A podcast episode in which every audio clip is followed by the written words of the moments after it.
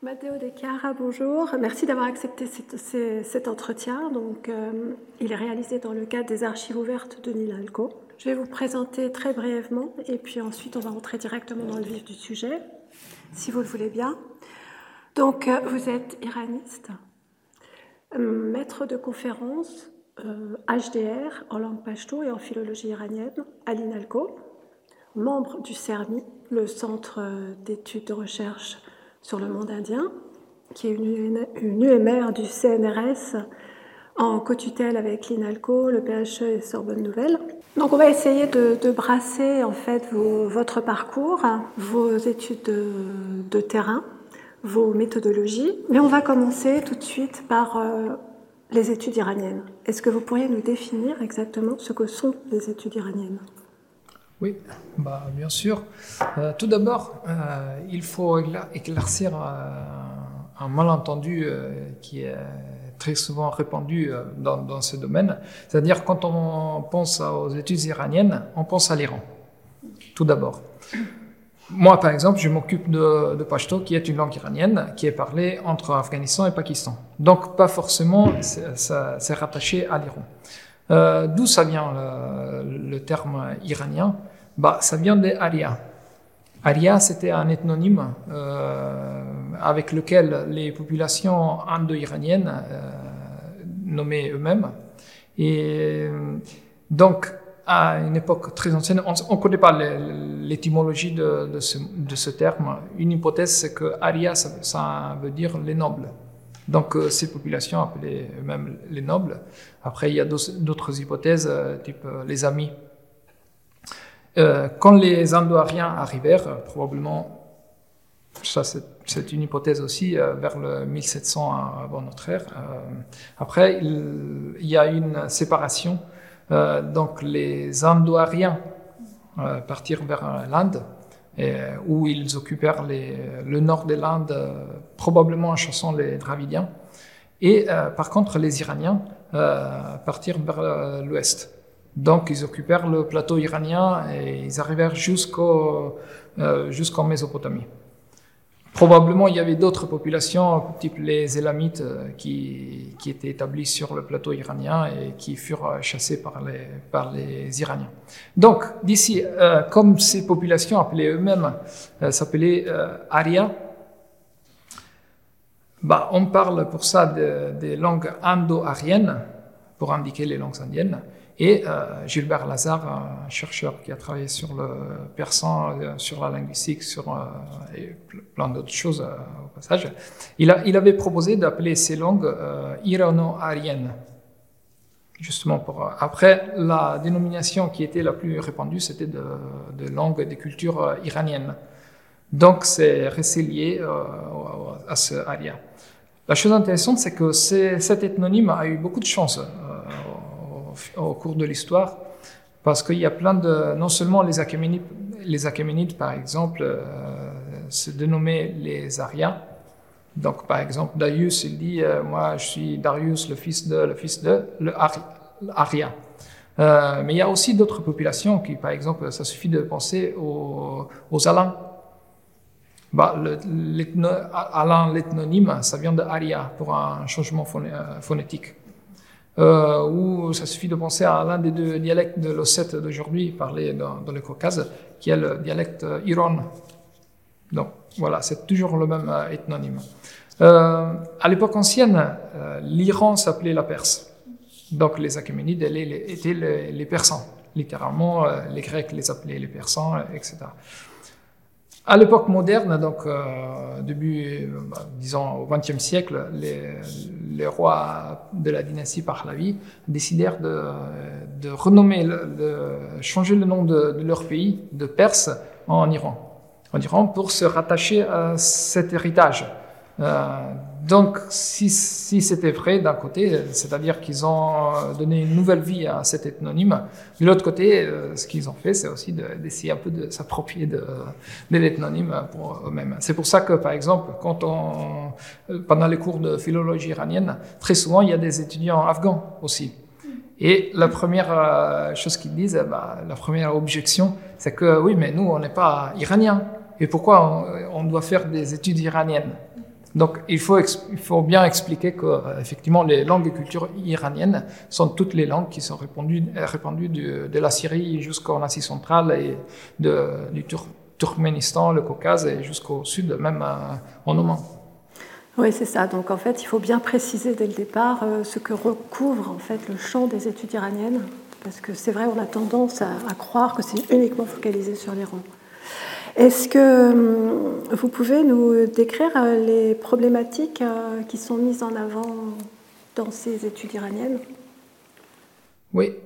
Donc on parle de, de population iranienne ce qui justifie la, dénomination aussi des études iraniennes, pour, euh, à partir de, l'époque ancienne. Donc les, premières attestations probablement sont, euh, à part les inscriptions assyriennes, bah, c'est Hérodote. Hérodote qui, est probablement le premier anthropologue de l'histoire, euh, si, l'on veut, donc qui s'intéresse même à, sa manière qui n'est pas forcément scientifique, mais il s'intéresse aux traditions, aux cultures de toutes ces populations. Euh, donc les études iraniennes, finalement, euh, s'occupent de, l'histoire, de la géographie, des études en sciences sociales en général, concernant les populations euh, iraniennes, iraniennes en, sens large. Et donc on commence par, voilà, par les Mèdes, qui sont les probablement les, premiers, les Achéménides. Probablement, on a trouvé euh, euh, l'inscription des Mitanni. Euh, probablement, il s'agit d'une inscription arienne ou ando-iranienne ou même déjà iranienne. On n'a pas trop de certitude, ça se perd un peu dans, dans l'Antiquité, donc on n'a pas trop de sources parallèles. Mais, mais voilà, donc à partir des Mèdes et des, des Achéménides, on arrive jusqu'à notre époque. Donc les, études iraniennes concernent plusieurs époques et plusieurs domaines géographiques, plusieurs disciplines. Donc c'est un domaine très vaste. Est-ce que vous vous, situez où dans, dans, ce, domaine Moi personnellement, j'ai fait des, des, études de linguistique et de philologie, donc je me considère un peu un philologue. D'ailleurs, j'ai aussi travaillé sur un texte euh, écrit dans une langue euh, d'époque moyenne, euh, le khotanais, utilisé en Asie centrale. Donc, on parle du Soudanavadana khotanais. Donc, pour ma part, je m'intéresse à la langue, à la philologie, surtout des langues, des langues orientales, d'époque moyenne, d'époque moderne. Mais comme j'ai une approche surtout comparative, et je me suis, j'ai fait des études de linguistique historique, donc ma perspective est la diachronie. À côté de, ça, je m'intéresse euh, aux contes populaires d'ère iranienne. Et, euh, et récemment, j'ai même travaillé sur la toponymie. Donc, euh, je, un domaine à cheval entre la linguistique historique et la, géographie même. La géographie linguistique, en fait. Oui. oui. Donc, vous brassez comme ça plusieurs domaines Oui, je suis un peu à cheval entre les différents domaines. Merci. Est-ce que hum, est-ce qu'il y a hum, dans les études euh, iraniennes telles qu'elles sont menées à l'INALCO euh, des, chercheurs qui ont d'autres domaines euh, de compétences sur les langues iraniennes? Oui, à l'INALCO, déjà, on a, les licences pour trois langues, langues, iraniennes en particulier, c'est-à-dire le kurde, le persan et le pashto. Euh, on a aussi une quatrième langue qui est enseignée, qui est dans le cadre des études pashto, même s'il ne s'agit pas du pashto, c'est l'osset, qui est une langue parlée au Caucase, mais euh, génétiquement, il s'agit d'une langue orientale. Donc, ça appartient vraiment à la même famille du, du. Et parmi les enseignants-chercheurs euh, dans ces domaines, effectivement, on a tous des spécialisations différentes ce qui est, ce qui est pas mal parce qu'on on a des, spécificités complémentaires. Euh, donc, euh, il y a des, euh, des chercheurs qui s'intéressent euh, à la littérature, surtout, euh, mais aussi à, la poésie, à la métrique, qui travaillent sur la traductologie, sur la poésie classique persane, par exemple, ou sur la prose contemporaine et euh, à la linguistique euh, de l'ère ossète du Caucase et à la mythologie qui est très intéressante. Pas mal de choses. hein. Ouais. Ouais, ouais. Euh, donc vous êtes quand même linguiste et philologue hein, d'abord. Est-ce que euh, vous pourriez nous, nous décrire un peu les grands domaines de la philologie iranienne?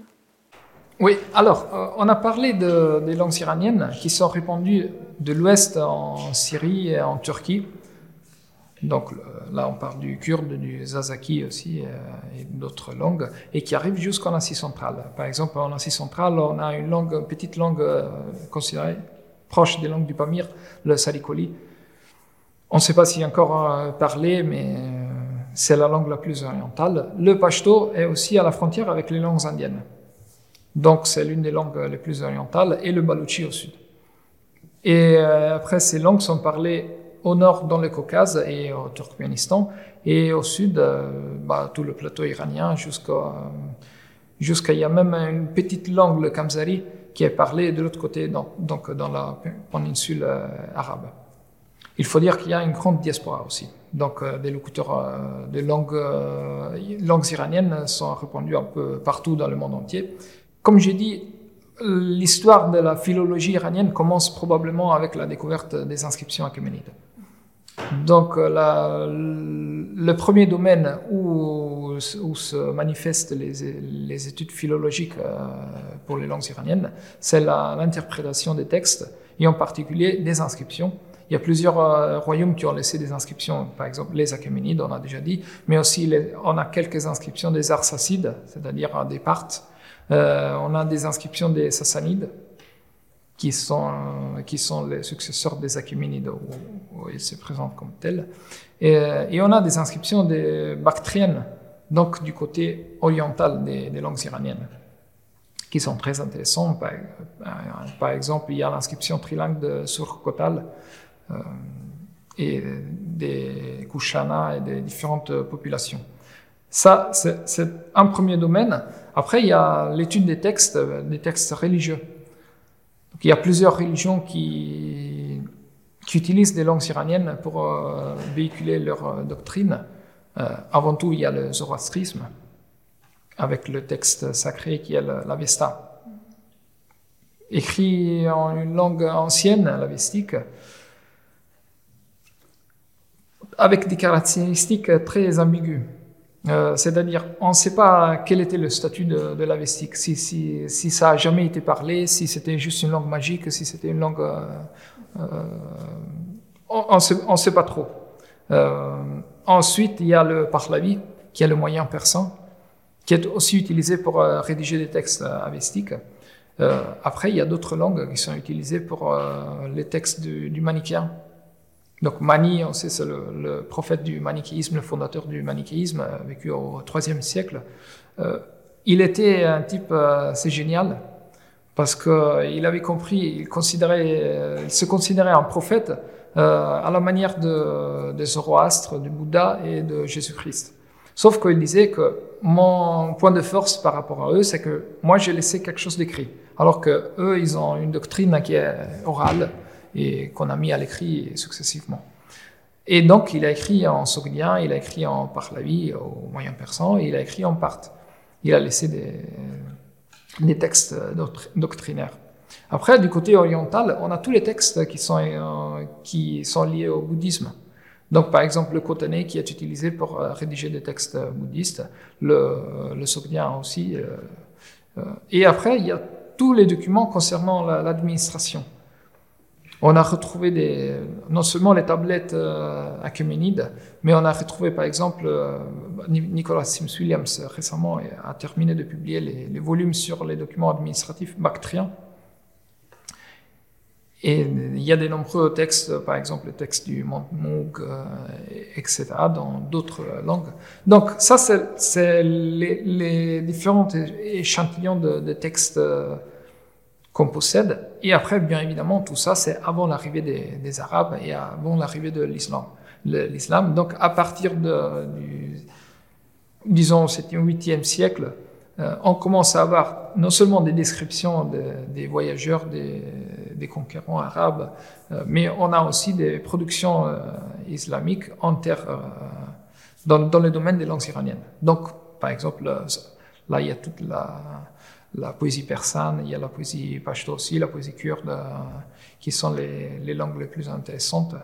Euh, mais non seulement. Donc il y a une grande euh, production littéraire. Après, un autre domaine de la philologie iranienne porte sur la description de langues qui ne sont pas écrites. Dans la famille des langues, des langues iraniennes, il y a seulement, bah, on peut dire, même pas une dizaine de langues qui sont réellement écrites, donc à part le, persan, le kurde, le pashto, mais on a aussi le, le baluchi, on a des textes en mazanderani et d'autres petites langues qui sont, qui sont écrites, mais pour la plupart, il s'agit de langues orales, uniquement parlées. Donc l'un des intérêts de, des langues de la philologie iranienne euh, porte sur la description de, ces langues, de ces parlers non écrits, qui étaient considérés, jusqu'à il y a très peu de temps, euh, ils n'étaient pas vraiment considérés. Donc c'était juste les linguistes euh, scientifiques qui s'intéressaient à, cette description. On a commencé déjà euh, début 20e siècle, même avant euh, au 19e siècle. Aujourd'hui, par contre, ça c'est un, un fait très positif. Il y a les universités aussi locales, par exemple en Iran, il y a plein d'études qui portent sur la dialectologie. Donc c'est vraiment un nouvel intérêt qui permettra sans doute de, de conserver euh, beaucoup de données, de, de, conserver, de préserver aussi euh, de nombreuses langues. Donc en fait, on peut imaginer qu'il y avait beaucoup plus de dialectes et que ces dialectes ont été perdus par le seul fait qu'ils n'étaient pas, pas écrits et qu'on s'intéressait peut-être pas à eux. C'est ça? Bah, Oui, absolument. Par exemple, c'est le cas de deux petites langues euh, résiduelles euh, parlées en Afghanistan alors, heureusement, on a la description de ces, de ces deux petites, langues, oui, euh, langues résiduelles, on pouvait parler à une époque, faites par euh, Kiefer, donc Charles Martin Kiefer, qui était un linguiste de terrain, vraiment, qui a vécu longtemps en Afghanistan. Euh, ces deux petites langues sont le Parachi et l'Urmuri. Alors, l'Urmuri est une langue qui est encore euh, parlée, au moins dans, l'un des deux, endroits où on le parlait. C'était parlé à Kaniguram au Pakistan et à Baraki Barak en Afghanistan. Donc, l'un des deux n'existe plus parce qu'il a été détruit par la guerre. Euh, donc, il y a quelques milliers encore de locuteurs. Ils, ont, ils, ont, ils sont en train d'essayer de, revitaliser la, la, langue. Mais heureusement, on a les descriptions de Charles Martin Kiffer. Ensuite, même euh, Daniel Setfond, il, il, a laissé des descriptions qu'il n'a pas encore euh, publiées, mais qui, qui bientôt. Et par contre, l'autre langue, le Parachi, probablement il est décédé, même si quelqu'un dit qu'il est encore parlé, mais on n'a plus une nouvelle de locuteur euh, Parachi. Bah, dans les années 70, Kiefer, il a publié une grammaire et toute une série d'articles euh, sur Studia Iranica, où il traitait le lexique, le, le la syntaxe, les différents points de, de morphologie, etc. Donc, heureusement qu'il qu a fait parce qu'on a, on a des traces. ouais. Qu'est-ce qu'on fait pour euh, revitaliser une langue qui disparaît et qui n'est pas écrite? Bah, Ça, c'est une question euh, co compliquée dans, le, dans, la mesure où bah, là, il s'agit vraiment de politique langagère. Euh, on a des cas similaires, par exemple, en, Europe, on a essayé de revitaliser le ladine dolomitan dans le nord d'Italie, qui est une langue euh, non écrite, donc uniquement parlée. Il y a un linguiste, euh, Bellardi, qui, qui, a travaillé sur euh, cette langue. Je pense qu'il allait en vacances sur les Dolomites et donc, euh, c'est pour cette raison qu'il s'y était intéressé. Et donc, il a, il a commencé, il a inventé même un type d'écriture, il a, il a commencé euh, à rédiger des, des textes. Et aujourd'hui, effectivement, on fait des, des émissions radio, émissions de télé, on publie des livres. Donc, la démarche est plus ou moins la même. Donc, on essaie de commencer à écrire euh, des livres, on essaie, d'enregistrer des, programmes à la radio, des, pro, des programmes à la télé. Après, il y a un problème, et c'est les politiques langagères des États. Donc, pas toujours les États sont favorables à favoriser la, la multiplication des, des, langues et des dialectes. Très souvent, il y a une gestion centralisée, et donc on essaie d'imposer plutôt une langue ou D'ailleurs, ce n'est pas un problème euh, au niveau d'État, hein, c'est un problème aussi des grandes langues euh, par rapport aux langues minoritaires. C'est un problème général. C'est un problème général, oui. Alors, avant que les Arabes arrivent dans la région et que, donc, j'imagine, les langues soient transcrites en caractère arabe, en écriture arabe, elles étaient écrites euh, comment? On a plusieurs alphabets. Donc, euh, pour les inscriptions achéménides, on utilise un, alphabet cuniforme, qui n'est pas le même cuniforme que celui utilisé pour le sumérien ou pour l'assyrien ou le, babylonien, mais c'est un nouveau type de cuniforme. Après, on a écrit quelques articles essayant d'étudier quel est le ratio de, de ce cuniforme. Je ne sais pas si on, arrive vraiment à trouver une solution. Donc ça, c'est un premier type. Après, on utilise surtout des graphies dérivées de, de l'araméen. Donc l'araméen, une langue sémitique, était utilisée pour, euh, comme langue de, l'administration des différents empires. Même euh, sous les Achéménides, on utilisait l'araméen aussi pour, euh, pour l'administration. Et donc, il y a toute une série d'alphabets dérivés de, l'alphabet araméen. Donc, tous les textes, par exemple, zoroastriens, sont rédigés dans des alphabets dérivés de, l'alphabet araméen, avec des simplifications ou des complications. Par exemple, euh, l'alphabet euh, utilisé pour le Pahlavi est très compliqué, parce qu'il y a eu une telle simplification, on passe des 22 lettres aux 13 lettres, avec confusion de, par exemple, le, vav est, écrit comme le, le nun, donc ce qui rend vraiment difficile parfois de, lire les mots. Et ça, c'est l'un des problèmes de la philologie, iranienne, c'est un défi. C'est un vrai défi parfois, de, par exemple, le Denkard, euh, il est très ambigu. Donc, déjà, il s'agit probablement d'une synthèse de la doctrine.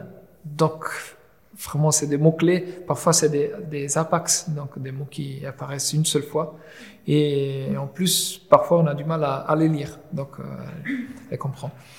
Et sinon, du côté oriental de, du, du, plateau iranien, bah, on utilise même l'alphabet grec pour les inscriptions euh, bactriennes et pour les documents administratifs des Bactriens, des Kushana, à l'époque Kushana. On utilise le brahmi d'origine euh, indienne pour rédiger les textes cotanés. Euh, et, ah, et bien évidemment, le génie euh, Mani, donc il avait inventé un alphabet. ce qui est très bien parce que l'alphabet qu'il a inventé, c'était un alphabet phonétique.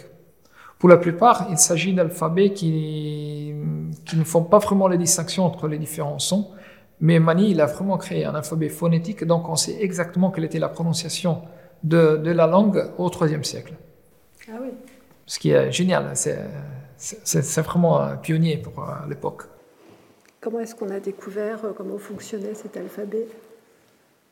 Bah, Parce qu'il y a des, des, textes en parallèle, il y a des, oui, il y a des textes euh, multilingues. Et donc il était écrit avec quel type de signe complètement différent ou euh, ça reprenait un, un oui le modèle qui le modèle probablement reste toujours l'alphabet araméen. Donc euh, bah, lui il était de Ctésiphon donc euh, il, il, a vécu dans, dans, ce milieu. Donc probablement à partir de cet alphabet mais il, il a précisé il a il a amélioré des choses. Donc le, il a créé vraiment un système qui est qui est très bien. Pour nous, c'est très bien. Oui, oui, j'imagine. Ça facilite un peu les choses. Oui, ça permet au moins de comprendre un peu euh, ce qu'il disait. Parce qu'en fait, pour être euh, philologue et travailler donc sur toutes ces langues, il faut aussi avoir une connaissance euh, extrêmement étendue de toutes ces écritures. Bah, moi, je ne connais pas toutes les, les écritures, je ne peux pas tout lire. Je n'ai pas mentionné par exemple l'alphabet syriaque qui est utilisé pour euh, des textes euh, chrétiens ou l'alphabet de l'hébreu utilisé pour le judéo-persan. Euh, oui, d'un côté il faut lire, mais après c'est pas pas obligatoire de connaître tous les alphabets. On a des transcriptions, donc les, philologues ont, créé, disons, des systèmes de, de transcription des différents alphabets pour appliquer aux différentes langues. Donc Très souvent, on travaille en transcription, on ne lit pas les, textes euh, originaires. D'accord. Sauf, sauf si on veut travailler sur un texte spécifique. Oui, voilà, expliciter vraiment un texte ou un manuscrit qui vient d'être retrouvé. Par exemple, quand j'ai préparé l'édition critique du Soudanavadan à Kotané, là j'ai dû lire le, le Brahmi, euh, l'alphabet Brahmi. là, je dû lire tout le, manuscrit, ce qui est assez amusant d'ailleurs. Amusant, oui. Oui, c'est amusant. On, va se recentrer plus maintenant sur le pashto. Donc, votre, votre domaine d'étude. Hein. Euh, qu'est-ce que vous pouvez, comment est-ce que vous pouvez nous, nous, nous décrire en fait cette langue? Comment, comment est-ce que vous la décririez? Bah, Tout d'abord, le pashto est une langue euh, iranienne orientale. Euh, on l'a classée comme sud-orientale, nord-orientale, peu importe. ça, c'est des, trucs conventionnels des, linguistes. il s'agit là de, probablement de la plus importante parmi les langues orientales en termes de locuteurs, parce que c'est une langue parlée par 50-60 euh, millions de, personnes. Bah, le pashto, pour moi, comme je suis dans ce domaine, euh, bien évidemment, c'est une langue euh, très intéressante, parce que elle a une grammaire très structurée, très, même très rigide. on peut comparer le pashto un peu à l'allemand. Donc avec des déclinaisons, avec euh, une structure du verbe vraiment très carrée.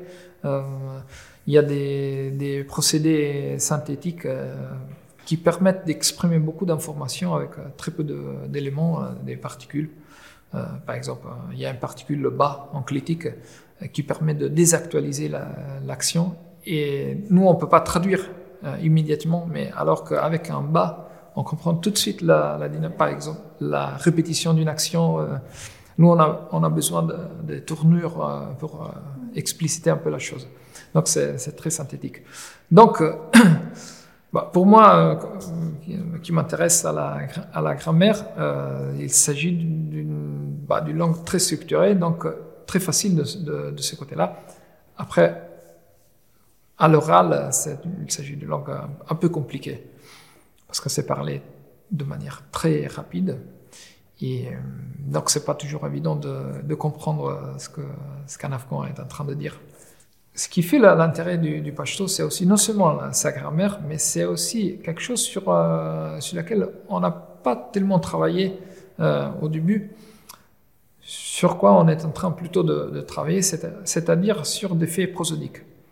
Alors, la prosodie, les, les, faits d'accent, sont très importants dans, les langues, même si euh, très souvent on n'a pas moyen de, les exprimer à l'écrit et on ne fait pas de collection de, ça. Moi, aussi, euh, pour ma thèse, j'ai travaillé sur la phonétique historique du pashto et je ne me suis pas du tout intéressé à l'accent.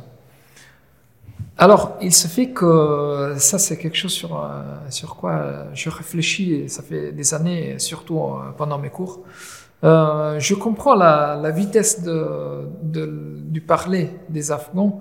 Probablement, c'est, on peut l'expliquer euh, par un jeu d'accent. Alors, il faut dire que euh, en pashto, on distingue des groupes accentuels. Il n'y a pas vraiment un accent de mot euh, précis, oui, les mots, on peut euh, donner un accent à un mot, mais euh, comme il y a plein de relateurs, donc des prépositions, postpositions, circumpositions, donc il y a des groupes accentuels, adjectifs plus nom, etc. Et le verbe se place toujours à la fin. Ce qui veut dire qu'il faut se dépêcher pour arriver à la fin de la phrase, parce que c'est le verbe qui donne vraiment le noyau sémantique de, de ce qu'on veut dire. Et comme il y a des groupes accentuels, parfois, on peut, trouver, je sais pas, une dizaine de mots, mais que trois accents principaux. Et donc, c'est pour ça que on se dépêche. C'est ce qui fait que le pashto, effectivement, euh, pour euh, parler, c'est c'est pas très facile. C'est pas forcément très facile. Mais euh, sa grammaire est fascinante, je trouve. Est-ce que les gens se laissent parler, du coup? Enfin, on dit ça en allemand, comme le verbe aussi est à la fin ça permet aux gens de ne pas couper les autres en plein milieu d'une phrase, en fait, puisqu'il faut attendre le verbe. Donc, du coup, les personnes peuvent parler et puis ensuite on reprend, etc. Il y a la même chose en Pashto Oui, exactement la même chose. Ben, si on regarde les, débats à la télé, euh, dans les télés locales, il y a par exemple Khyber, euh, il y a plusieurs euh, télés locales, et parfois ils font des débats. Effectivement, ils attendent la fin de la phrase. Donc on dit, ah oui, tu vois, les, les ils, sont polis. Non, tout simplement parce que sinon on ne comprend pas qu'est-ce qu'on est en train de, dire. De quoi est faite l'histoire de la recherche linguistique du pashto?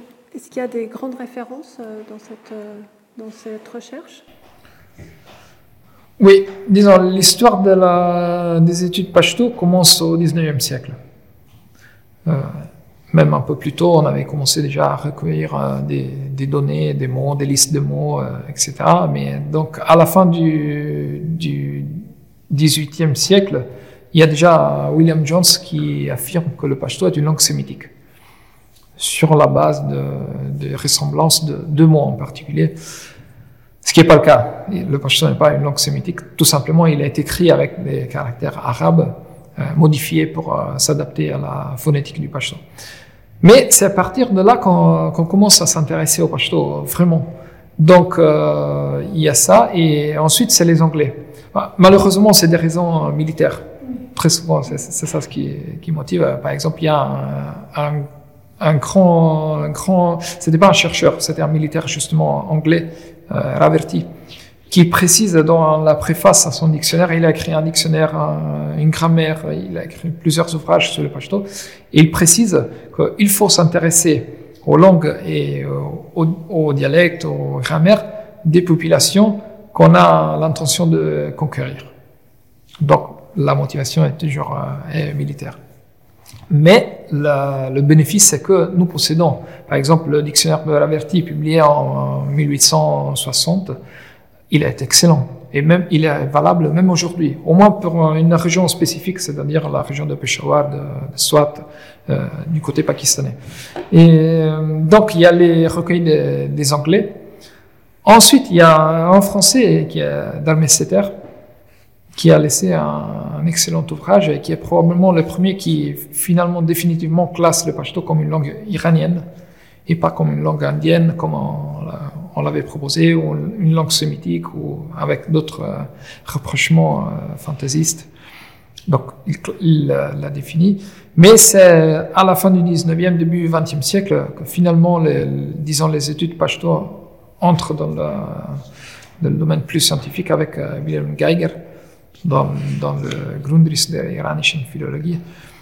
Et ensuite, c'est Morgenstern, un, un chercheur norvégien d'Oslo, qui a publié, c'est d'ailleurs le seul auteur d'un dictionnaire étymologique du pashto, court, réédité en 2003 successivement, mais il nous a laissé plein d'articles et des réflexions sur la diachronie du pashto, de description, non seulement du pashto, mais des langues de l'air, mais c'est vraiment, c'est lui le, probablement l'homme le, plus important pour les études pashto. Entre disons, il faut préciser qu'il n'y a pas un standard pashto. Même si aujourd'hui on parle d'un pashto standard, c'est une fiction en quelques, quelques mesures. On distingue trois dialectes principaux pour le pashto. Un dialecte, un dialecte septentrional, dur, un dialecte méridional doux, et un dialecte intermédiaire, un groupe de dialectes intermédiaires, un manzanei, où il y a une rotation vocalique. Euh, ce qui distingue les, deux principaux groupes de dialectes durs et doux, c'est la prononciation de, en, particulier deux, euh, deux phonèmes, c'est-à-dire ch et je au sud, prononcés comme ch et g au nord. Donc, par exemple, gira, la barbe, au nord c'est gira. Et char, la ville, c'est char au nord. Alors, disons, le standard est défini comme, euh, disons, le dialecte, euh, une dialecte qui, rassemble les, dialectes doux et les dialectes mous, ou euh, durs, pardon, et qui est utilisé pour la télé, pour la, radio, les journaux, etc. Donc, grosso modo, on exclut les dialectes intermédiaires qui ont une métaphonie waziri, donc c'est, effectivement, elles sont très compliquées à, comprendre, même pour les pashtuns. Oui, par exemple, un mot d'oreille, c'est le pain, c'est le pain ou c'est le repas, donc un mot, un terme fondamental. Dans les dialectes euh, manzanais, il devient le rier. Or, si on si on connaît pas, c'est pas évident de, comprendre. Après, un pashtun, il, il va comprendre, mais mais c'est pas pas obligé. Donc, euh, pourquoi je suis parti sur le standard? C'était pour, euh, pour, pour l'histoire en fait de la langue et surtout pour nous dire comment, s'il faut qu'on apprenne le pashto. Ah oui, oui, non, je, sais pourquoi. Parce que je parlais du, standard. Donc, normalement, tous ces, tous les chercheurs qui ont travaillé sur le pashto ont travaillé un peu sur le pashto standard. Par exemple, Mackenzie, qui était un chercheur des années moitié du XXe siècle jusqu'à les 70 euh, et, même plus que ça. Il a travaillé sur, il a, écrit plusieurs articles sur le pashto. Il parle de pashto standard. Or, c'est un peu une fiction, mais euh, on a aussi trois descriptions dialectales du, du pashto qui sont très intéressantes. Donc, une première description, c'est d'un dialecte manzanei, le waziri. Donc, c'est le dialecte utilisé au Waziristan écrit par un, soldat oui, de, l'armée anglaise, Lorimer, en 1902. Donc ça, c'est un travail vraiment pionnier. Un deuxième ouvrage a été écrit à la moitié des années 50 par euh, Penzel, c'était sur le Kandari.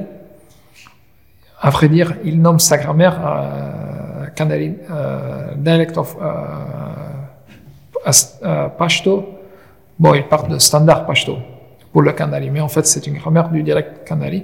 Et euh, à la moitié des années 80, il y a Daniel Setfon qui a écrit une grammaire d'un autre petit dialecte, c'est le Zadrani, intermédiaire.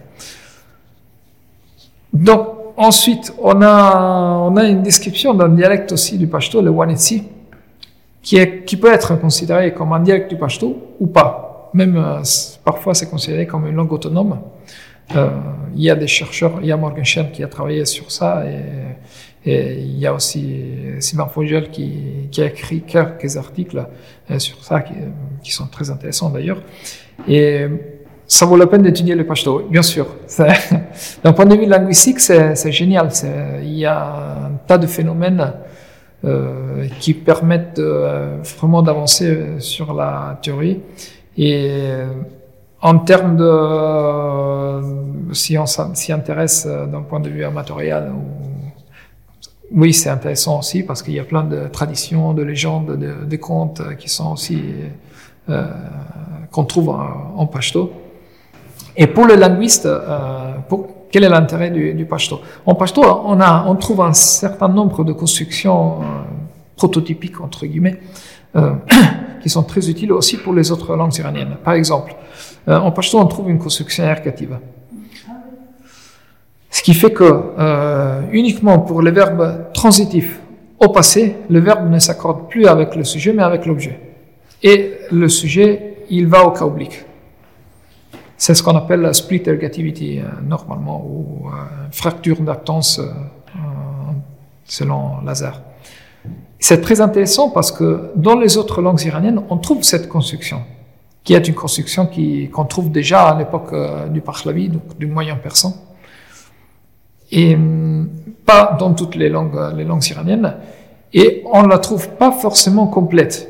C'est-à-dire, il y a des certains, certaines langues qui ont que certaines caractéristiques, mais pas toutes. En pashto, c'est vraiment complète. Donc, on a toutes les caractéristiques. On a la présence de pronoms enclitiques, qui est liée aussi à la construction ergative. On a une déclinaison avec deux cas, cas direct et cas oblique, ce qui permet de différencier euh, le sujet et l'objet au passé. Donc c'est assez important. Et on a cette, euh, cette split ergativity qui est, qui est vraiment, on peut parler de construction ergative prototypique. Ah oui. Ouais. Mais non Ça complexifie un peu hein, l'approche de la langue. Oui. Oui.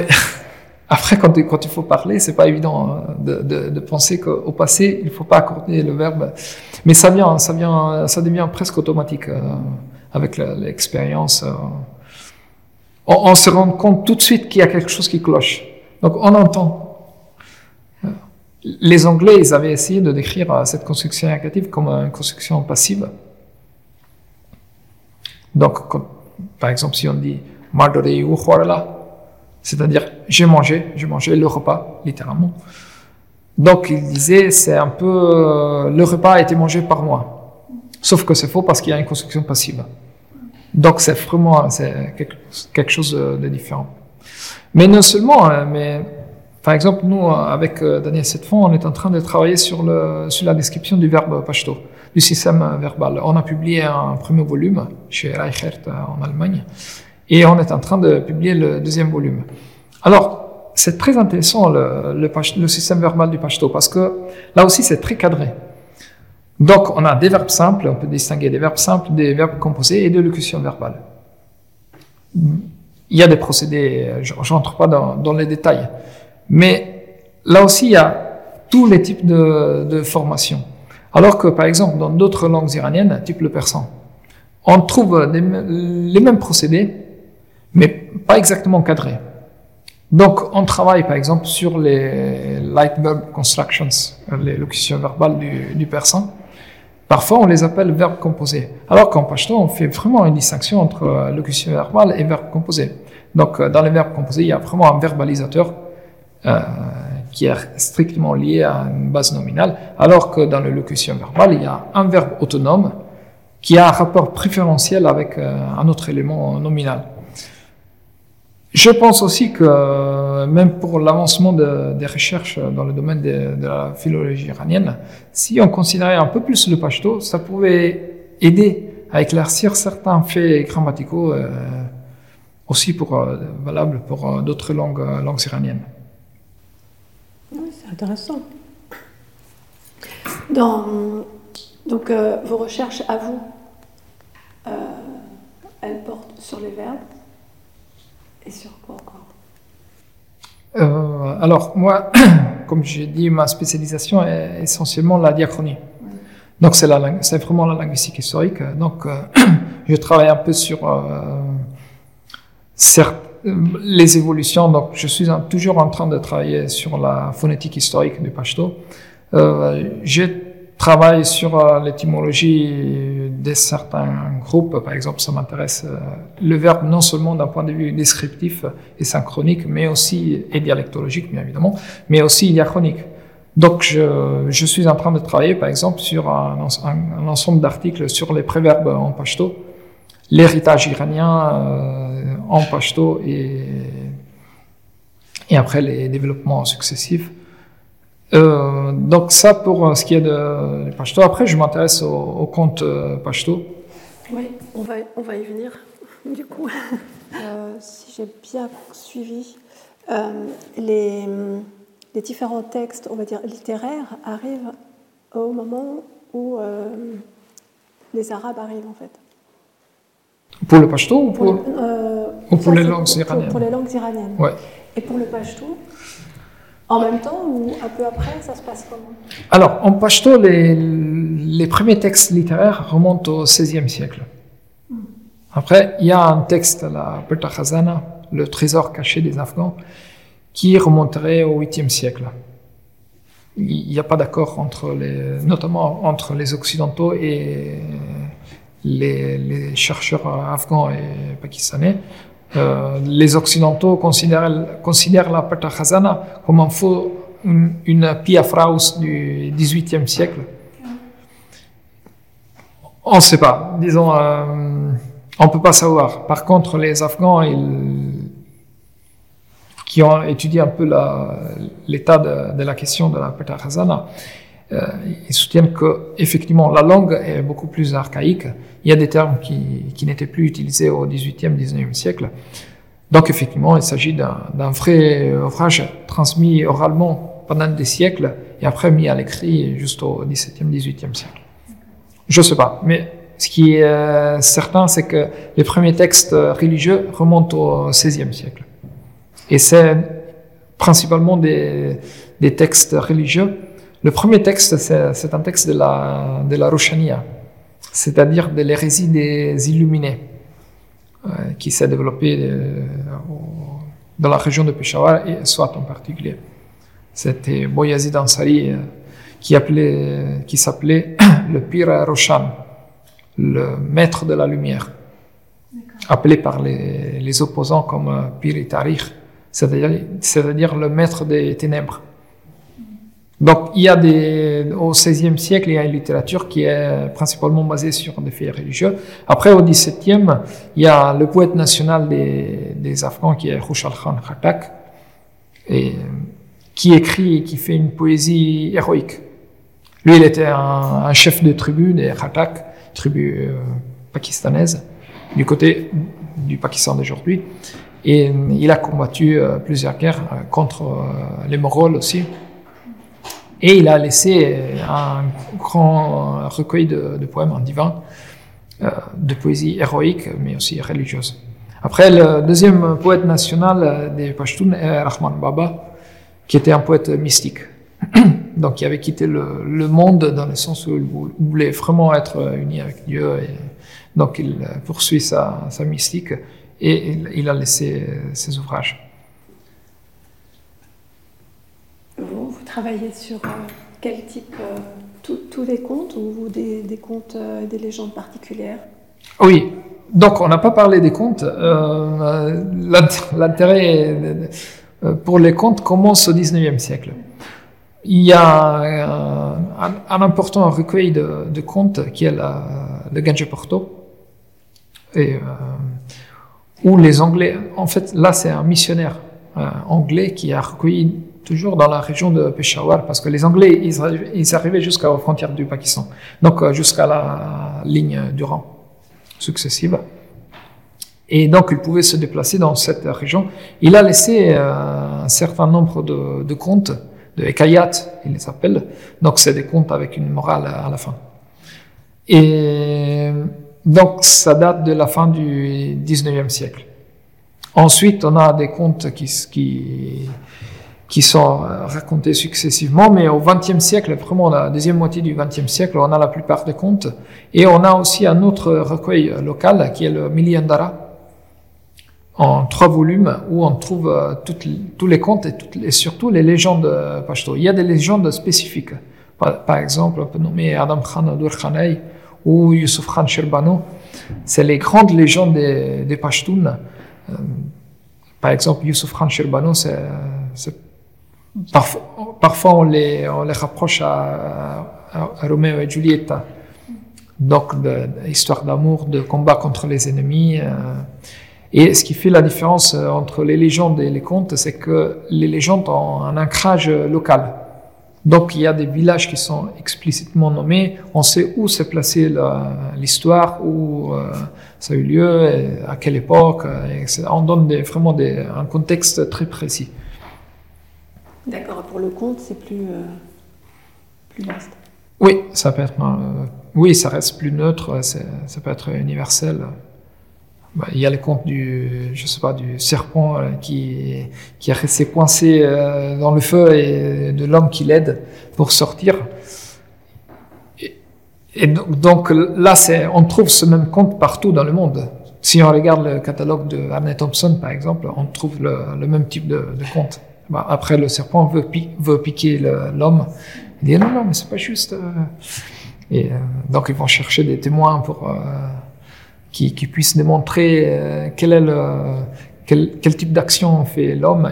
Il y a une vache, il y a un arbre, euh, et tous disent euh, témoignent contre l'homme parce qu'ils disent nous on fait du bien et après on reçoit du mal.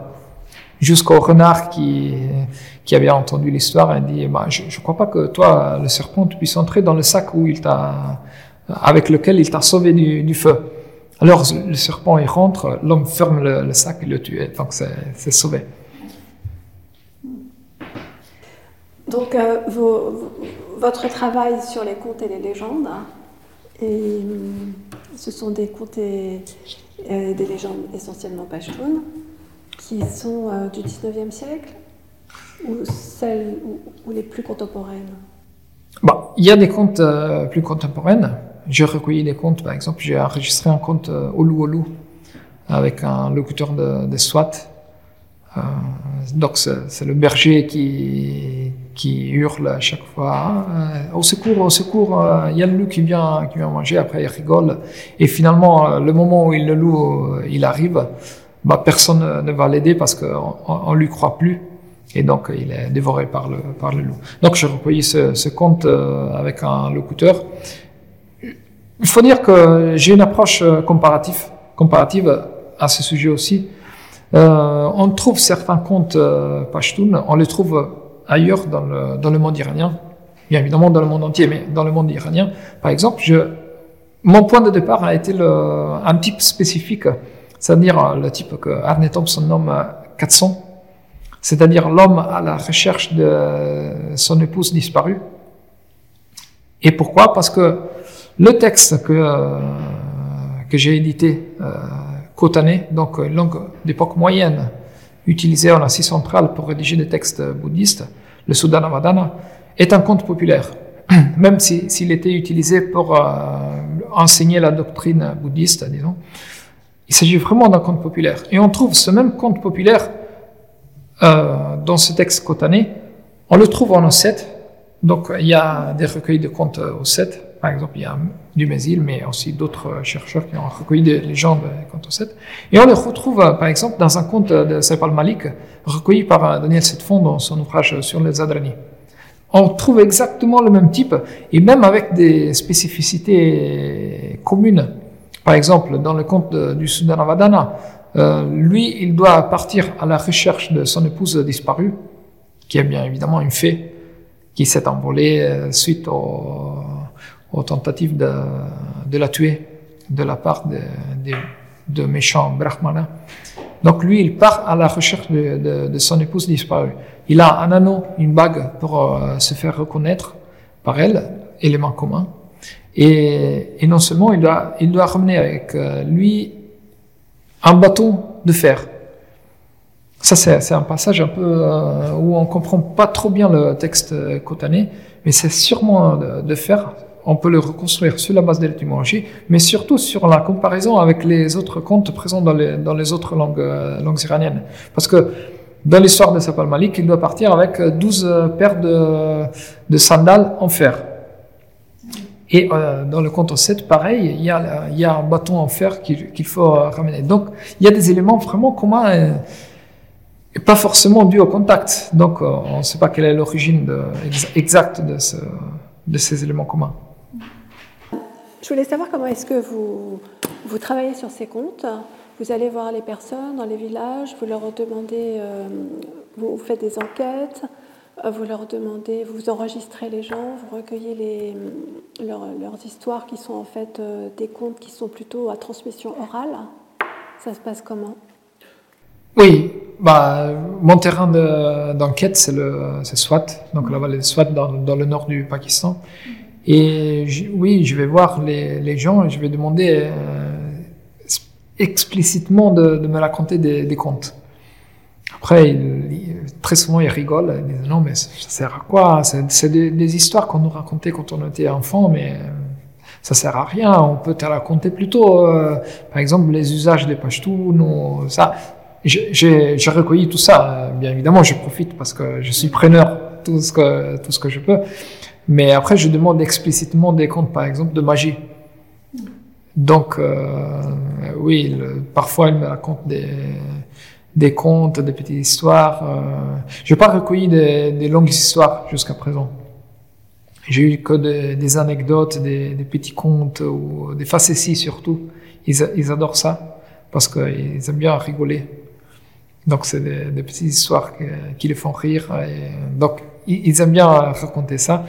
Et euh, au début, j'étais inquiet parce que je pensais que très souvent, quand on demande d'enregistrer, on dit non. Tout simplement parce qu'on n'aime pas qu'on enregistre la voix et tout ça. Par contre, eux, ils sont, sont très sympas et ils rigolent bien. Et après, ils, demandent de, réécouter, de réécouter leur voix. Donc ils sont très contents. Ah oui, attends, attends, je vais te, je vais te dire euh, une autre histoire euh, parce que ils aiment bien entendre euh, leur voix. Vous les, vous les enregistrez. Euh, vous, arrivez aussi à faire des enregistrements visuels? J'en ai jamais fait. Non. Non. Et euh, non, ça, ça pour moi, c'est dommage parce que je n'ai pas très soigné la, le côté technique. Je dois avouer. Donc, euh, c'était soit avec des, des, systèmes très archaïques, euh, soit avec même avec le téléphone portable. Donc très souvent, j'ai pas des enregistrements très propres et j'ai pas des, des, des, vidéos. Ce qui est bien dommage. Oui, c'est ça, c'est dommage. Ouais. Vous avez des photos? Oui.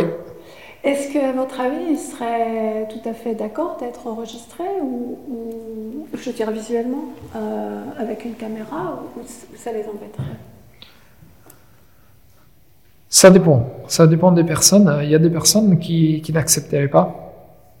C'est pour ça aussi que parfois j'ai été un peu découragé. Mais il y en a d'autres, oui, qui accepteraient volontiers. C'est aussi, c'est aussi ce que, bah, je souhaiterais retourner euh, au Pakistan. Euh, là, c'est, c'est pas le moment idéal, disons, pour voyager, mais, mais certainement parce que c'est, vraiment des amis, des, copains. Et euh, oui, ça, c'est quelque chose que je souhaiterais faire. Vraiment de, faire des vidéos, de prendre des vidéos, de, recueillir un peu plus de, témoignages. Vous, vous travaillez donc toujours sur, sur ces, comparaisons. Vous allez sortir des, un livre ou quelque chose sur, sur ces comptes Vous êtes en train d'écrire quelque chose sur ces comptes Oui, alors, j'ai travaillé déjà sur les comptes kurdes avec un autre chercheur italien. Donc on a publié un, livre de contes kurdes en italien, ça en, en Italie, chez l'ISMEO, qui est un institut de recherche à Rome. Et, on est en train de faire sortir un livre sur les contes ossètes. Donc en préparation, j'espère pouvoir terminer d'ici la fin de l'année. J'envisage la publication d'un livre en italien sur les contes pashto avec une longue introduction sur la culture euh, des, des Pashtuns. Donc ça d'un côté. De l'autre côté, avec euh, Daniel Setfond, on a un projet au CERMI euh, pour l'étude des, des contes Pashto. Ça, par contre, c'est pas une étude descriptive, mais c'est plutôt une étude typologique du type de ce que Marie-Louise Tenez a fait pour les contes français, euh, où moi j'aime bien Bremont. Euh, la famille séparée, c'est effectivement c'est un article génial où il, il, il, arrive vraiment, il donne une interprétation typologique de certains contes. Donc nous, on souhaiterait faire quelque chose de, de similaire pour les contes pashto. Et du coup, vous avez réussi à, à enregistrer euh, beaucoup de contes. Vous travaillez sur euh, un grand nombre de contes? Pas vraiment, pas vraiment. J'ai pas enregistré beaucoup de contes. Euh, peut-être j'en ai quatre ou cinq. Euh, Daniel Setfond, il a un corpus un peu plus vaste, parce qu'il doit, euh, il doit en avoir, euh, moi je sais pas, mais je pense au moins une dizaine. Et sinon, il y a les publications euh, de contes, il y a des publications en anglais, donc sans texte pashto, il y a des publications en bilingue. Il y a eu des publications, par exemple, de, des soviétiques. Donc il y a Lebedev qui était un chercheur soviétique qui a publié un, un livre de contes en, russe, bien évidemment. Donc il y a des, textes, des, recueils. Il y a par exemple, c'était pas un chercheur, mais un Pashtun qui a publié dans les années 60 et 80 deux volumes sur les contes de Swat. Donc, on commence à avoir un corpus euh, assez ça, consistant. C'est assez consistant pour que vous puissiez justement travailler sur cette typologie. Oui. Et on n'est pas forcément obligé de, de, recueillir des comptes euh, nouveaux. Ouais. D'autant plus que là, en fait, on, on aurait dû se, se, dépêcher un peu parce que euh, je pense que les comptes sont vraiment en train de, de mourir. Parce que euh, avec l'arrivée de la télé, d'Internet et tout ça, on, on raconte de moins en moins. Moi, quand j'étais en 2006 pour la première fois à Swat, on avait une, une, télé petite comme ça, en noir et blanc, et euh, qui marchait pas tous les jours parce que euh, on coupait l'électricité. Donc parfois, on était obligé de rester, comme il faisait froid parce que c'était en hiver, on était obligé de rester euh, sous les sous les tapis pour se chauffer dans une chambre. Et là, on se racontait des anecdotes, des facéties, des, des, des, petits contes, des petites histoires. Là, c'était génial. Mais là, maintenant, euh, l'électricité est plus stable. On a, on a acheté une nouvelle télé. Euh, c'est ça, on se raconte moins d'histoires au coin du feu. Ouais. C'est un peu partout, c'est général aussi. Oui. Et du coup, euh, c'est vrai que ça, ça, vaut la peine d'aller recueillir là où on peut. Ah les derniers témoignages en fait, de, ces contes pour pouvoir les garder, les étudier. On va, on va plus se focaliser maintenant sur vos enquêtes de terrain. On en a un petit peu parlé là. Mais euh, comment est-ce que, euh, est-ce que vous procédez dans vos enquêtes de terrain? Euh, Aussi bien peut-être pour, pour les enquêtes linguistiques? On va recommencer sur les enquêtes linguistiques. Comment est-ce que vous procédez bah, Alors, tout d'abord, je dois préciser que quand je suis arrivé pour la première fois à Swat, je parlais pas pashto. J'avais été un an à Paris pour étudier, mais j'avais appris les dialectes afghans, disons. Et quand j'arrive à Swat, il parle un autre dialecte. Juste un exemple, il y a le chauffeur qui est venu me chercher à l'aéroport euh, et il me demande comment ça va. Donc, très facile, et moi je comprends pas. Tout simplement parce que j'avais appris que comment ça va, on le dit Tatsangaye. J'arrive, elle me dit Sangachelle. Après, elle me dit T'as pas peur de C'est-à-dire, tu comprends le pashto moi, je comprends pas parce que pour moi, c'était te, porto, poege, ou, ok. Me dit, te ne Ok. Donc, on est resté en silence tout le reste du, voyage. Donc, pendant ces quatre mois, j'ai, appris le dialecte local. C'est ce que j'ai appris. Alors, si d'un côté, ça a été peut-être une perte de temps, mais en fait, ça a été déjà, j'ai appris plein, énormément de choses. Et comme j'étais vraiment en, immersion 24 heures sur 24 pendant 4 mois tout seul avec les Pashtuns, donc je pouvais parler que Pashto. Donc au bout d'un mois, deux mois, je, effectivement, je me débrouillais et on faisait des promenades, on s'est raconté des histoires, tout ça. Et donc, euh, on a un rapport différent. Euh, je, pense que qu'on peut avoir avec un informateur linguistique une personne qu'on connaît pas. Déjà parce que je, déjà je connaissais le parler de chacun. Donc c'était plus facile à comprendre euh, ce qu'ils étaient en train de dire. Et, et après, il me parlait franchement. Très souvent, le problème euh, quand on fait des enquêtes linguistiques, c'est que euh, l'informateur, il pense à ce que le chercheur s'attend qu'il dise. Donc c'est un peu une fiction, c'est pas pas toujours vrai. Alors que là, c'était vraiment spontané. Il, me disait euh, vraiment. Après, moi, je m'intéressais exclusivement au côté linguistique, donc il n'y avait aucun enjeu, euh, il n'y avait aucun aucun problème de l'autre côté. Donc vraiment, ça, a été une découverte, c'était très spontané et moi, je, prenais le plus que je pouvais. Après, Parfois, j'insistais sur des aspects qui m'intéressaient le plus. Mais je pense que j'ai toujours des réponses sincères. Donc, j'ai fait des enquêtes euh, sur la dialectologie, euh, évidemment. J'ai fait des enquêtes sur le verbe, par exemple. Et euh, c'était même amusant parce que très souvent, on était, je sais pas, quatre, cinq, et ils commençaient à discuter entre eux. Donc, je demandais, mais ce verbe, est-ce que vous l'utilisez? Alors, normalement, un, un informateur normal, j'ai eu par exemple un informateur de la même région, mais qui était à l'université et tout ça, il me disait, oui, oui, oui, je connais, euh, on l'utilise euh, cette, cette manière. Après, je parle avec ces, ces cinq qui disent, non, non, nous, on n'a jamais, jamais entendu. Après, il y en a un qui dit, oui, peut-être. J'avais un ami qui était cultivé, il lisait les, les textes de la poésie classique. Et peut-être, je, ce verbe, si, tu le dis, mais nous, on ne l'utilise pas. Donc, effectivement, ça permet de recadrer les, données, de recalibrer. Alors que quand on fait des, des enquêtes avec des informateurs euh, un, peu plus cultivés et tout ça, c'est très difficile d'avoir une réponse spontanée et objective euh, qu'on puisse exploiter. Donc moi, j'ai fait des enquêtes euh, sur la dialectologie, sur le verbe, parce que c'est de mon domaine, et j'ai fait des, des, enquêtes sur la toponymie. À l'université, moi, j'ai fait la, ma licence et mon master à Rome, à l'université La Sapienza de Rome, et où j'ai étudié le sanskrit et la, la linguistique, linguistique historique essentiellement. Donc le sanskrit, donc euh, langue euh, classique euh, des, des, textes de l'hindouisme, du bouddhisme, etc.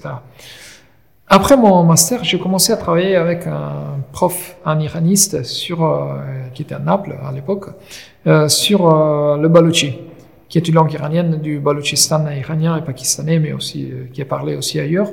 Et lui, il est, était, il est toujours en train de travailler sur un dictionnaire étymologique de, la langue balochi. Donc, quand il est venu le temps, le moment de choisir un sujet pour mon doctorat, bah, j'ai choisi de me spécialiser sur une langue iranienne, mais en contact avec les langues indiennes, pour garder un peu mon, ancien intérêt, le, le, sanskrit. Et donc, forcément, le pashto, qui est la, plus orientale parmi les langues iraniennes, en contact avec les langues indiennes. Donc ça, c'est le pashto. Ensuite, même si je faisais une recherche de bibliothèque, si on peut dire, parce que je travaillais sur la phonétique historique, donc j'avais pas vraiment besoin de, parler la langue, bah, paraît, elle me paraissait un peu dommage de ne, pas au moins étudier. Donc je suis venu à Paris pour un an. Et ici, je, j'ai profité des, enseignements non seulement de Daniel Setfon, mais aussi de Najib Manalai et de Habib Kabir, qui ont été mes, mes enseignants. Et en particulier, euh, Najib Manalai m'avait invité à Kaboul. Donc il m'avait dit, tu viens à Kaboul, tu restes quatre mois pour faire du terrain. en parlant avec le directeur de la mission archéologique italienne à Swat, Luca Olivieri, qui est un ami, il m'a dit, bah, c'est pas la peine d'aller à Kaboul. Tu dois rester renfermé dans un hôtel pendant quatre mois à cause des attentats ou quand même, c'est, pas évident. Si tu viens à Swat, la situation est parfait, parfaitement tranquille. Tu n'auras aucun problème. Tu peux te balader, tu peux aller te promener euh, dans les montagnes. Et donc, je suis parti à Swat. Donc, c'est pour ça que c'est là que c'est parti. Après, j'ai eu la chance parce que une semaine avant de, après ma rentrée, d'être rentré, il y a eu les premiers attentats parce qu'il y a eu une guerre entre 2007 et 2008 à, à, à qui n'a pas été très, très drôle, disons, ça, été assez dramatique. Et, mais après, j'y suis retourné euh, tous les deux ans, plus, plus ou moins. Et, Il n'y a plus de problème pour aller là-bas Non. Au début, on a eu des problèmes après la guerre. Donc, euh, il fallait avoir euh, non seulement un visa, mais il fallait avoir aussi une autorisation autorisation pour se rendre à Swat. Donc il fallait demander euh, beaucoup de temps à l'avance. Euh, on étudiait sérieusement la, la, demande. Et on avait un portable. Il fallait donner le numéro à, au consulat. On, on, avait tous les jours des nouvelles, donc c'était pas. Mais j'ai jamais eu de problèmes. On avait même euh, pendant la première période, on avait même une carte. Ah donc on s'est déplacé avec euh, avec une carte. Moi, j'étais habillé en shawar camise, donc à façon locale, avec la barbe. Donc j'étais, euh, j'étais à Pashtun. Comme, comme euh, à cause de ma peau et disons des yeux clairs, on me disait que j'étais de montagne, parce qu'il y a des, des gens comme ça. probablement, c'est des, des anciens, les, les héritiers des populations d'Ardes. Donc c'est des populations montagnardes, euh, populations indiennes, disons. Et donc, j'avais aucun problème. Sauf que quand je, je, marchais, il y avait une garde derrière moi avec les cris antiterrorisme. Disant, tout le monde s'est tourné, ah voilà, c'est lui. donc, à la limite, j'ai passé. Mais j'ai jamais eu de, problème. Et tout le monde a toujours été très sympa et tout, a été toujours très euh, sûr. Donc, il y a eu une sécurité. Euh, donc, euh, et, là, actuellement, ça se passe très bien. Donc, ça s'améliore. Et, je suis, retourné, voilà, c'est là, c'est là, j'arrive à la, toponymie, parce qu'il y a quelques années, peut-être 7-8 ans, il y a 7-8 ans, euh, Luca Olivieri, le directeur de la mission archéologique italienne, qui a une approche euh, vraiment multidisciplinaire. Donc non seulement il fait des fouilles, euh, pendant ces fouilles, il a, par exemple, il a découvert des, des villes d'époque euh, d'Alexandre, la fameuse euh, Basira, qui aujourd'hui c'est Barikot, et où il y a différents strates de différentes cultures. Donc il me dit, mais pourquoi tu t'intéresses pas à la toponymie? Parce que comme ça, tu, d'un côté, tu as des compétences linguistiques, de l'autre côté, on peut, on peut voir un peu la géographie de la vallée de Swat et on peut fusionner les, les deux. Et donc, c'est ce que je fais. Je fais des, des, enquêtes. Je suis allé même dans, dans, le nord de la vallée, à Bahreïn, qui est, qui est vers la, partie plus étroite de la vallée. Parce que la vallée de Swat monte jusqu'aux 3000 mètres, à partir des 600 000 mètres de, de, de la basse vallée. Et donc, j'ai fait au moins trois missions à soit pour euh, recueillir des données sur la toponymie. Et euh, bah, je, suis, très content parce que, euh, effectivement, disons, je pense que au-delà de la spécialisation dans un domaine précis, ce qui est le plus intéressant, c'est vraiment une approche multidisciplinaire, de pouvoir euh, puiser à droite, à gauche et relier les différents domaines, les différentes spécialités. Et euh, comme, comme d'ailleurs en linguistique, ce qui est pour moi le plus intéressant, c'est le contact, le contact linguistique, les, les interactions entre euh, les différentes cultures, les différentes langues, euh, etc. Donc c'est l'échange, c'est toujours l'échange qui est le plus intéressant. On peut parler un petit peu de, de l'ouvrage que vous avez, qui vient de paraître. Oui. Et qui est donc sur la toponymie de la vallée de Swat. Oui, ça s'appelle Toponymy of the Swat Valley Linguistic Archaeology. Donc le sous-titre qui, qui, qui m'a été suggéré par euh, Luca Olivieri, euh, justement indiquer l'interaction avec l'archéologie, avec euh, d'autres euh, domaines. Donc, il a été publié à la fin de, de l'année 2020 au Pakistan, à Lahore, chez l'éditeur Sangemil, et, qui est un grand éditeur, qui publie aussi avec Oxford University Press. Donc, c'est intéressant. Donc, dans cet ouvrage, euh, après une, une, introduction sur la culture, les, les faits historiques, la, euh, les événements un peu. Après, il y a. Voilà. Il y a beaucoup de cartes. Il y a une grosse cartographie que vous avez réalisée. Oui, oui c'est moi qui ai, qui ai dû apprendre à, utiliser un programme de cartographie, QGIS, qui m'a été enseigné par Emmanuel Giraudet du SARMI, euh, qui m'a toujours aidé. Donc, je, suis vraiment très reconnaissant et très, très, toujours très, très amical, très sympa. Et. Euh, donc j'ai dû tracer moi-même les, cartes, les différentes cartes. Et donc essentiellement, il s'agit d'un oui, atlas. Là, à la, fin du volume, il y a les cartes, euh, je crois, il y en a 54, oui, euh, pour euh, chaque partie de, de, la vallée. Et après, j'étudie tous les, tous les toponymes. Donc, je donne une description sommaire de, de chaque toponyme. Et après, j'essaie de, de, trouver une étymologie. Après, l'étymologie n'est pas une science exacte. Donc, je pense qu'au moins un tiers des étymologies sont fausses. Mais ça donne des indices. Ça donne des indices. Après, il y avait, il y avait rien de similaire qui existait avant. Au moins pour, pour euh, SWAT. Donc, je pense que c'est une bonne base. Et, euh, surtout, moi, je me suis bien amusé à, à réaliser. Ça a été même un peu épuisant euh, finalement parce que ça a pris sept ans. Ah Donc, oui, quand même. Oui. Mais dans la vallée de Swat, on parle plusieurs dialectes. Oui. Et, et les, les, cartes, il y a une cinquantaine de cartes, donc ça reprend euh, des données différentes, des données vallée par vallée, c'est organisé comment? Alors, la langue officielle de Swat est le pashto.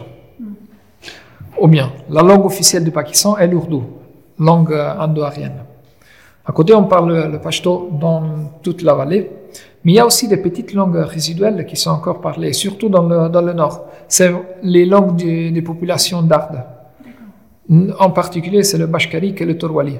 De, vraiment, ces deux langues résiduelles, parce que les locuteurs euh, bashkarik et torwali sont trilingues, parce qu'ils parlent aussi le pashto et l'ourdou. Tous. Il y a aussi les Boudjars qui, qui, normal, qui, dans le nord de la vallée, ont conservé euh, au moins en partie leur langue. Parce que dans le sud de la vallée, ils se sont assimilés. Donc, ils se considèrent comme des Pashtuns. Donc, ils parlent Pashto, ils, euh, ont adopté les usages des, des Pashtuns, le, le Partounwali, donc euh, le code d'honneur des, des Pashtuns, donc c'est des Pashtuns. Et qu'est-ce que j'ai fait? Donc, non, j'ai recueilli tous les toponymes effectivement, j'ai cherché de trouver l'origine de chaque toponyme.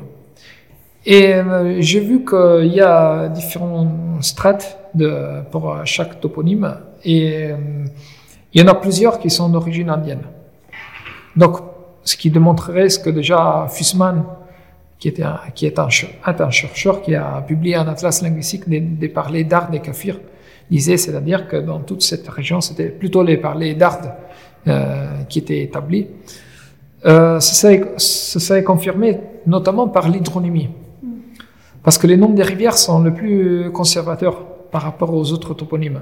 Par exemple, les noms des villages, ils changent très souvent. Il y a eu dans les années 60 une pashtunisation de, la part du wali de Swat. Donc il a changé les anciens noms en d'autres noms pashtunisés. Donc là, c'est des noms pashto.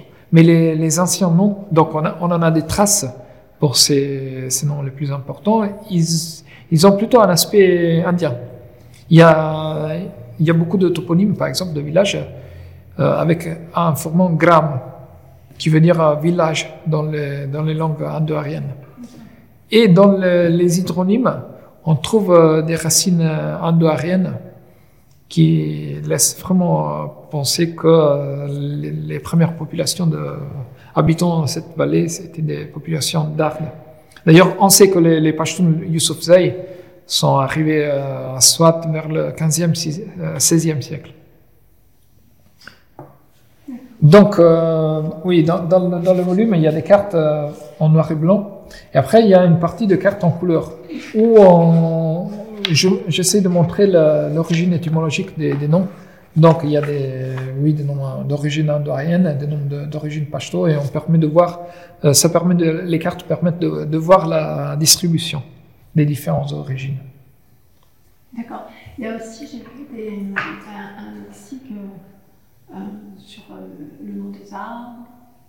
Non? Oui, oui, j'ai euh, essayé de faire une analyse.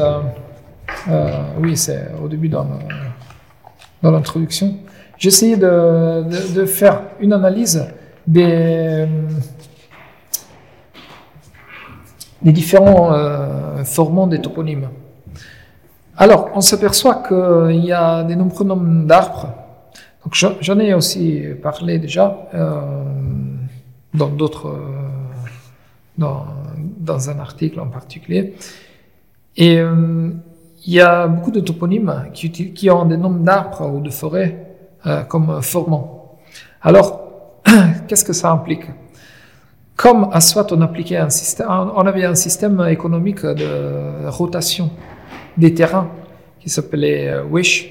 Wish littéralement signifie le partage. Donc c'est-à-dire on partageait le, les terrains. Et donc pendant longtemps on, il y avait cette rotation. Il y avait trois types de terrains les terrains vers la, la, rivière, les terrains fertiles, donc un peu éloignés de la rivière, mais pas en hauteur, et les terrains en hauteur. Et tous les cinq ans, on tournait.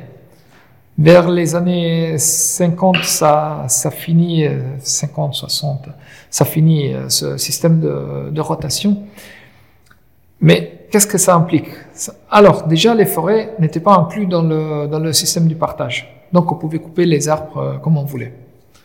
Donc, ce, cette vallée qui était l'Oudiana, le, le jardin, à une époque ancienne, était probablement recouverte d'arbres. Là, aujourd'hui, il y a on, on, le voit, on le voit ici, mais il n'y a plus d'arbres. Oui, c'est ça, il n'y a plus d'arbres. Parce qu'on a tout coupé. Pourquoi? Parce que bah, ça faisait pas partie, donc c'était du, du, bois pour se chauffer, donc on coupait sans, sans planter.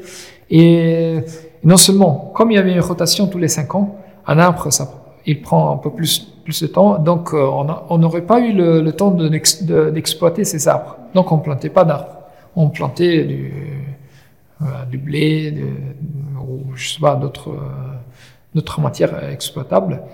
Et donc ça veut dire que quand il y avait des arbres, soit ils étaient spontanés, euh, ils restaient dans les toponymes. Donc, enfin, on, je sais pas, on appelle un village Nartar, le pain. Ça veut dire qu'il y avait un pain. Donc c'était vraiment significatif. Et, euh, donc on l'appelait comme ça.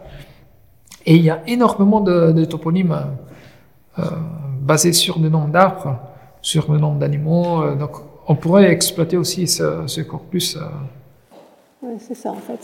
C'est un travail qui peut servir de base à tout euh, autre euh, type d'exploitation. Ouais. Pourquoi est-ce que vous êtes venu donc à Paris pour, euh, pour apprendre le pashto? Bah, euh, Pendant ma thèse, les deux premières années, j'ai fait un travail de bibliothèque. Donc, euh, avec mon directeur de thèse, par exemple, on lisait le, le dictionnaire étymologique du pachto, euh, on faisait des, des séances vraiment dans son studio à Naples, et on étudiait le, le, dictionnaire mot par mot, on faisait des discussions, donc très intéressant, mais ça restait un peu euh, abstrait. Donc, j'ai voulu vraiment euh, apprendre un peu le pachto, euh, le, le, le pachto traiter le pachto en tant que langue parlée et pas comme une langue euh, morte euh, ancienne. Et il se fait que le seul endroit en Europe où il y a une licence de pachto est Paris. Et en particulier, c'est l'INALCO. Et c'est, comme ça, je, bah, je suis parti tout seul, euh, je me suis présenté en cours avec Daniel Setfond, qui était l'enseignant de Pashto. Et donc, il m'a accueilli et effectivement, je suis resté pendant un an. Et je me dit, euh, c'était magnifique parce que je suivais tous les cours de L1, L2, L3 en même temps euh, parce que je faisais que ça. C'était pendant ma thèse. Donc, euh, en L3, je comprenais absolument rien. Les moyens, L1, j'ai commencé. Mais à la fin de l'année, j'avais acquis, je pense, de, bonnes connaissances, au moins en grammaire. Et ensuite, je suis parti à Swat et après tout ce qui est venu après. Comment il se fait que je me suis retrouvé maître de conférence de Pashto à l'INALCO bah, On était resté en contact avec euh, Daniel Setfond et donc on s'écrivait de temps en temps. On avait, une fois, on était en même temps au Pakistan et on avait essayé de, se trouver après. On, ça, ça avait, euh, on avait échoué, mais donc on s'écrivait. Et un jour, je lui ai écrit un mail après l'été pour dire, ah bah, pour demander des nouvelles, comment ça va. Et lui, il me répond en me disant, euh, ah oui, ça va bien, moi j'ai pris ma retraite euh, entre temps, euh, donc mon poste est à concours. Donc je sais pas si tu veux participer. Euh, je, pense que euh, qu'il faut suivre une procédure. Donc je me suis renseigné et effectivement il y avait une qualification à demander et la date limite c'était la semaine d'après. Donc j'ai fait, j'ai préparé une demande de qualification, j'ai préparé euh, après, j'ai postulé pour le poste. Je croyais pas du tout parce que bah, j'étais italien déjà. J'avais pas. Bah, Daniel Setfond, il me connaissait, mais lui, il était à la retraite. Il, il pas, il faisait pas partie du jury. Euh, et il m'avait dit, il m'a dit, tu participes. Après, tu verras. C'est à toi de voir.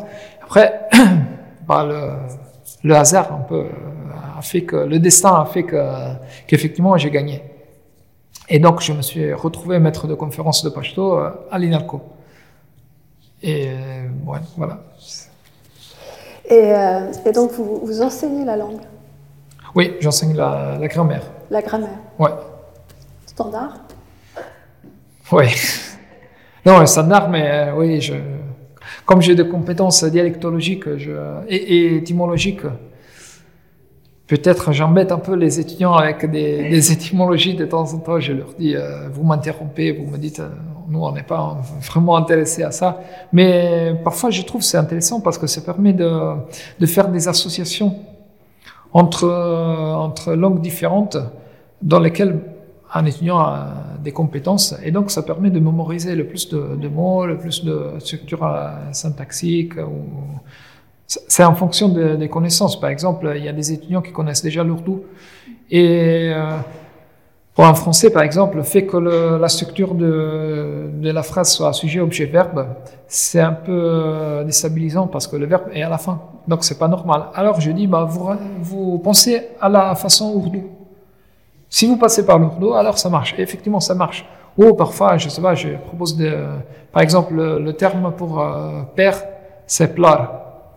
Alors là, ça se rapproche, mais on ne voit pas trop. Alors, mais si j'explique que toutes les dentales occlusives D et T sont passées à L en pashto, bah là on voit tout de suite le lien par exemple avec le persan pédar. Pédar ça devient plar et pitar et, euh, voilà et etc. Donc euh, je pense que c'est utile. Oui, bien sûr, ça donne des petits, des petits indices mémotechniques pour pouvoir ouais. se rappeler de, de, la prononciation. Qu'est-ce que vous diriez à, aux étudiants intéressés par euh, l'étude du pashto bah, Qu'il s'agit d'un domaine euh, très riche qui permet de, de suivre euh, des intérêts multiples. comme tous les domaines linguistiques, hein, ça, ça, ça, ça, va de soi. Et, mais euh, le fait d'étudier le pashto n'est pas uniquement euh, l'étude d'une langue, mais c'est vraiment l'étude d'une culture. Ce par, euh, Wali, on dit par exemple, les Pashtuns disent qu'on fait pashto. Ils ne disent pas qu'on parle pashto. Donc on fait pashto, ça veut dire que non seulement on s'intéresse à la langue, à la culture, mais vraiment il y a, tout un code qui est intéressant. Et après, il y a de nombreuses perspectives. Aujourd'hui, on parle beaucoup de, l'immigration, des réfugiés, euh, de l'interprétariat. Tout ça offre bien évidemment de, du travail, euh, ça offre euh, des opportunités. Mais moi, je m'intéresse surtout au domaine de la, recherche et aussi dans le domaine de la recherche, il y a des potentialités énormes. Par exemple, il y a une étudiante du, du Pashto qui actuellement est à Kaboul et qui travaille pour la Croix-Rouge, qui est en train de, recueillir les données pour euh, un mémoire de M2 en Pashto euh, sur les anecdotes, les facéties, les blagues, euh, tout ça. Mais il y a ça, y a, on peut travailler voilà, sur, les, sur, sur la langue, plus spécifiquement sur le domaine culturel, sur les... Ouais. Quelles sont les, les, bah, un, peu, les perspectives euh, de recherche Qu'est-ce que vous voyez comme perspective de recherche autour de, la langue, justement, et de la culture, pour aller au-delà? Bah, euh, malgré le fait que le pashto soit une langue euh, parlée par un bon nombre de personnes, parce que 50-60 millions, c'est presque comme, l'italien. Euh, malgré ça, on n'a pas vraiment beaucoup d'outils. Donc il y a, oui, il y a des grammaires, il y a des dictionnaires, il y a des nombreux dictionnaires, mais on s'intéresse pas trop à la langue parlée. Je pense que la première chose, et c'est ça aussi mon, le but prochaines années, euh, qu'il faudrait vraiment décrire déjà euh, le pashto, fournir des outils euh, pour, euh, pour l'apprentissage d'un côté, mais aussi pour la description scientifique et linguistique. Et, ensuite, d'entamer une réflexion théorique sur, le pashto et euh, vraiment d'insérer le pashto dans la théorie linguistique générale, donc des langues iraniennes, et dans la théorie euh, linguistique en général. Parce que ça reste un peu en dehors. Bah, si on regarde des ouvrages de, linguistique théorique ou même de linguistique iranienne, on a tendance à citer le pashto, mais toujours les mêmes deux, trois formes, euh, parfois avec des erreurs, parce que Parfois, on a, on a des fautes de description, on a tout ça. Donc, je pense qu'il faut avant tout recadrer un peu la, description de Pashto, euh, fournir de, nouveaux outils euh, de description euh, dialectologie, dialectologique, étymologique, euh, euh, descriptive en général, et ensuite entamer vraiment cette réflexion théorique. Donc, c'est vraiment un champ qui reste complètement ouvert. Oui, oui, je pense. Je vous remercie beaucoup.